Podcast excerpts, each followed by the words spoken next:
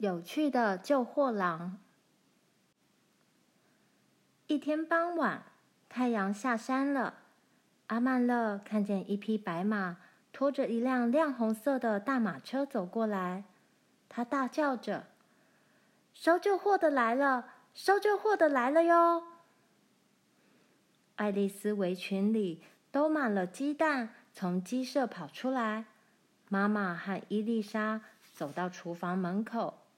罗耶从抽水房跳出来，年轻的马从他们的马房窗口探出头来，朝着那匹白马嘶叫。收旧货、贩卖马口铁锅铁盆的白尼克是个有趣的胖子，他喜欢讲故事和唱歌。春天的时候，他驾着马车走遍了乡间所有的地方，把远近的消息讲给大家听。他的马车就像一座小房子，用厚皮带绑在四个大车轮之间，摇摇晃晃的。马车两边有门，后面有平台，平台像鸟尾巴一样斜斜翘起，用皮带拉住，绑到车顶去。车顶四周围了一圈别致的栏杆，车厢、平台、车轮都漆成亮红色。车厢上写着亮黄色花体字。白尼克坐在马车前面的红车座上。当马车在厨房台阶旁停下，阿曼乐、爱丽丝、罗耶、伊丽莎都在等着。妈妈满脸微笑站在门口。妈妈大声招呼：“你好，白先生，把你的马安顿好就进来，晚饭快好了。”爸爸在仓库那边大声说：“把车子架进马车房，尼克，那里很空的。”阿曼乐解下这匹大马，带它去喝水，再把它放进马房，喂它吃了双份燕麦和许多干草。白先生仔细的替马刷洗，用干净的布帮它抹身。他是一个好骑师。然后他看了所有的牲畜，还说出自己的意见。他最喜欢波波和亮亮，也对爸爸的小马赞不绝口。他对爸爸说：“这些四岁马可以卖出好价钱的。呃，纽约来的采购商正在沙伦纳克找拖车马。上星期有个商人以每匹两百元买了一组马。”那组马实在不如你的马。大人在说话时，阿曼乐不插嘴，他在旁边仔细听。白先生说的每句话，他都听见了。他知道吃过晚饭，美好的时光就来了。白先生比任何人都会说有趣的故事，也比任何人都会唱更多的歌。他自己这么说。事实也是如此，他说：“没错，我不但比任何一个人会说会唱，也比任何一群人会说会唱。只要你能找人来跟我比赛，咱们就可以一个故事、一首歌一直比下去，直到他再也唱不出来了。我还是有故事可说，有歌可唱呢。”爸爸知道这是真的，他曾在马龙城凯斯先生的店里亲眼目睹白先生这种本事。所以吃过晚饭，他们都在壁炉旁坐下。白先生开始又说又唱起来。等到大家上床的时候，已经超过九点了。阿曼乐笑得肚子都发痛了呢。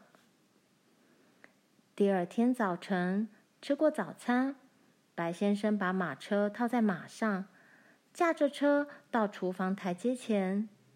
他打开红色车门，车厢里的每件东西都是马口铁做的。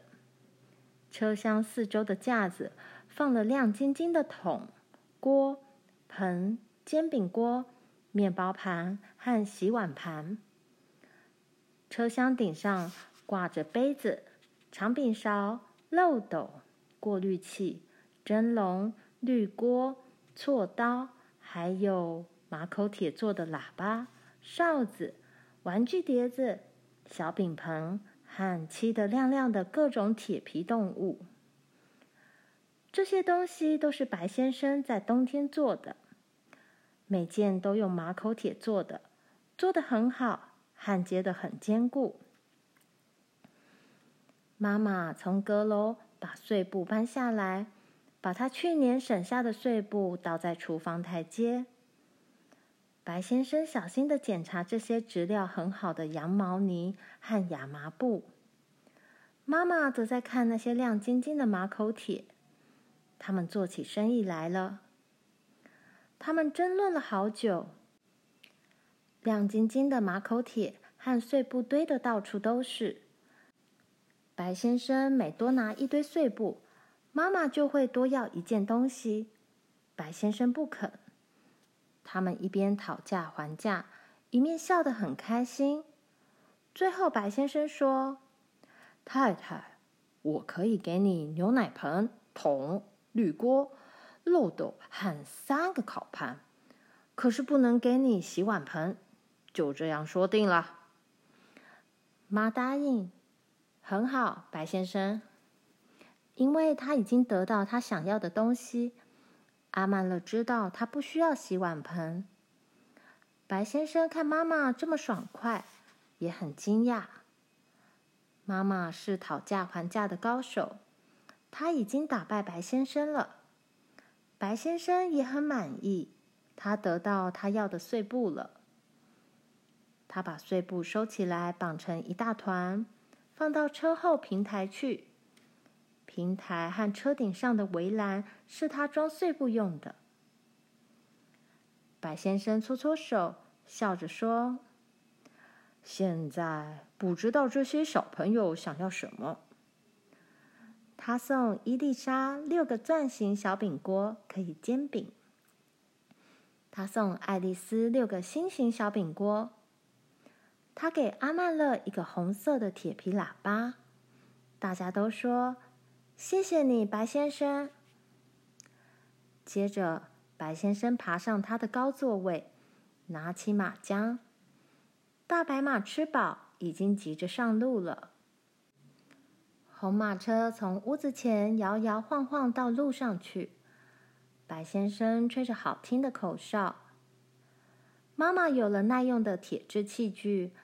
阿曼乐有了会怪叫怪叫的喇叭。白先生吹着口哨，在绿树间渐渐消失了。他明年春天还会来，大家都会记得他带来的消息、笑声和他那些笑话。在田里跟着马匹后面工作的阿曼乐，也学会把白先生唱的歌吹成口哨呢。